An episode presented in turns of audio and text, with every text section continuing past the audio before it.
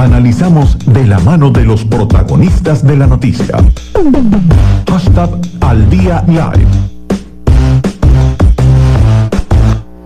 Dos y diez minutos de la tarde, amigos del horario de las redes sociales, y hasta ahora vamos a conversar con Evelyn Pinto, quien es licenciada en Ciencias Políticas y Administrativas de la Universidad Central de Venezuela. ¿Cómo estás? Te saluda Ariel encantada de tenerte aquí con nosotros.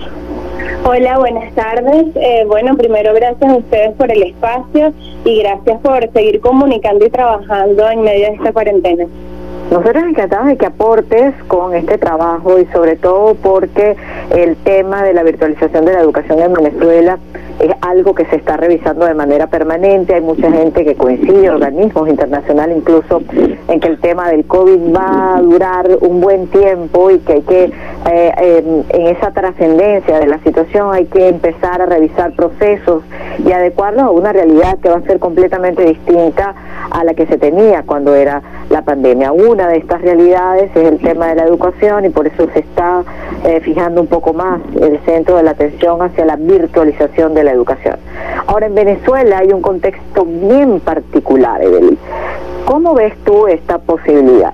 ¿Es real eh, a mediano, a corto, a largo plazo que se pueda verdaderamente formalizar la virtualización de la educación en nuestro país? Bueno, eh, primero que nada hay que entender que la educación como derecho humano es un precepto que está establecido en la Constitución venezolana. Y al, ser el, derecho a la educación un derecho humano, eso implica una responsabilidad del Estado de garantizar la accesibilidad del derecho a la educación. Esa accesibilidad va de la mano de, bueno, poder garantizar las herramientas de servicios públicos, tecnológicas eh, y por lo tanto de electricidad para que todos los estudiantes puedan gozar de ese derecho. parents En Venezuela, en medio de la emergencia humanitaria compleja, eh, observamos cómo ese derecho se encuentra vulnerado. Entonces, una realidad que se pueda llevar a cabo esa virtualización sí puede ser real, solo que se estaría excluyendo a gran parte de la población estudiantil venezolana. Y un derecho humano como el derecho a la educación no puede permitir ningún tipo de exclusión de esa índole. Entonces, lo que estamos viendo con una apresurada virtualización de la educación sin pasar por todos los pasos correspondientes es gravísimo porque se, se excluye a gran parte de la población estudiantil, se están vulnerando sus derechos y, y también es eh, es proclive a que muchos estudiantes puedan desertar de sus estudios.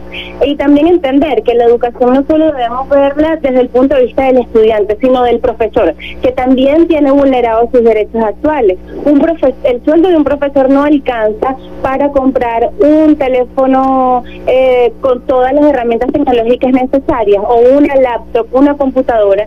Y bueno, con las fallas de Internet es necesario pagar datos. Que, eh, y un sueldo de un profesor no da para pagar los datos mensuales necesarios para una plataforma virtual.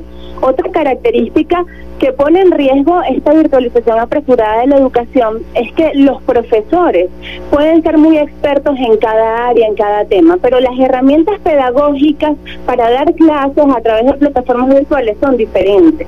Entonces, alguien puede ser muy experto, por ejemplo, en matemática aplicada, pero a lo mejor no tiene las herramientas pedagógicas para transmitir ese conocimiento de manera virtual. Entonces, hay que formar a los formadores, hay que garantizar un acceso a una plataforma, a, que todos los estudiantes y profesores tengan acceso a herramientas digitales, laptops, teléfonos inteligentes y garantizar servicios públicos básicos, que es electricidad, acceso a Internet y bueno, por supuesto que alimentación, porque un estudiante que no esté bien alimentado no va a poder rendir académicamente en sus estudios. Y es por eso que desde el Monitor Red estamos haciendo un trabajo de investigación y levantando data para saber eh, cómo se encuentran vulnerados este derecho a la educación. Resulta que en Venezuela, de 31 millones de habitantes, 10 millones es la población estudiantil.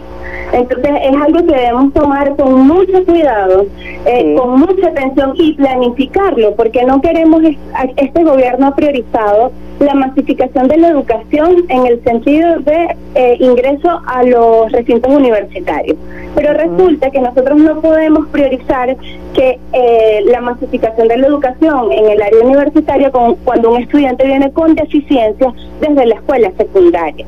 Entonces aquí no se ha priorizado cuáles son las verdaderas necesidades del estudiante y no podemos en esta época de pandemia graduar estudiantes por graduar y que luego no vengan con todas las capacidades necesarias para un buen rendimiento en los futuros grados escolares.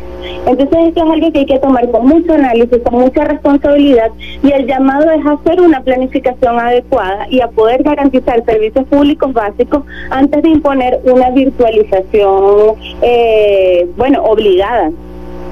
Amigos de la radio de las redes sociales, estamos conversando con Evelyn Pinto, quien es licenciada en Ciencias Políticas y Administrativas de la UCB. También queremos comentarles a propósito de esta conversación que tenemos con ella, que Red Uni es una red que busca captar, formar, empoderar y dar acompañamiento y protección a defensores de derechos humanos dentro de la comunidad universitaria. En un proyecto de las organizaciones eh, Consorcio Desarrollo y Justicia, se dice Mujer y Ciudadanía y de la Universidad Experimental del Táchira, eh, financiado además por la Unión Europea, que tiene tres ejes fundamentales, la formación, el monitoreo y el activismo. Tú nos estabas comentando, Beli, que ustedes están haciendo un levantamiento de información. Eh, antes de culminar la entrevista, me gustaría particularmente saber si puedes compartir con nosotros algún tipo eh, de, de, o parte de esta información que ustedes han podido recabar particularmente en el transcurso de lo que va ya de dos meses de cuarentena, información que tú consideres que pueda ser útil para construir y para abonar en toda esta nueva realidad que eh, debemos afrontar eh, respetando, por supuesto, los derechos humanos fundamentales. Bueno, parte de, de la información que hemos logrado recabar y hasta donde están nuestras capacidades. Nosotros tenemos tres estados fundamentales en los que nos enfocamos, que es Distrito Capital, Carabobo, Mérida, Táchira y Zulia.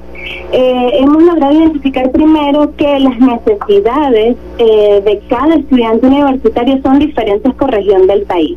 Entonces, eh, algo que se debe tomar en cuenta al momento de planificar una política pública en el área de educación virtual es entender que hay realidades diferentes para cada estado venezolano. No podemos comparar eh, las fallas eléctricas en la ciudad de Caracas con el estado Zulia, que tienen 12 horas diarias sin electricidad. O, por ejemplo, uno de los resultados que encontramos en el estado Táchira, de 7 días a la semana, sumando todas las horas que pasaron sin servicio eléctrico, fueron tres días y medio sin servicio eléctrico. Es decir, la mitad de la semana.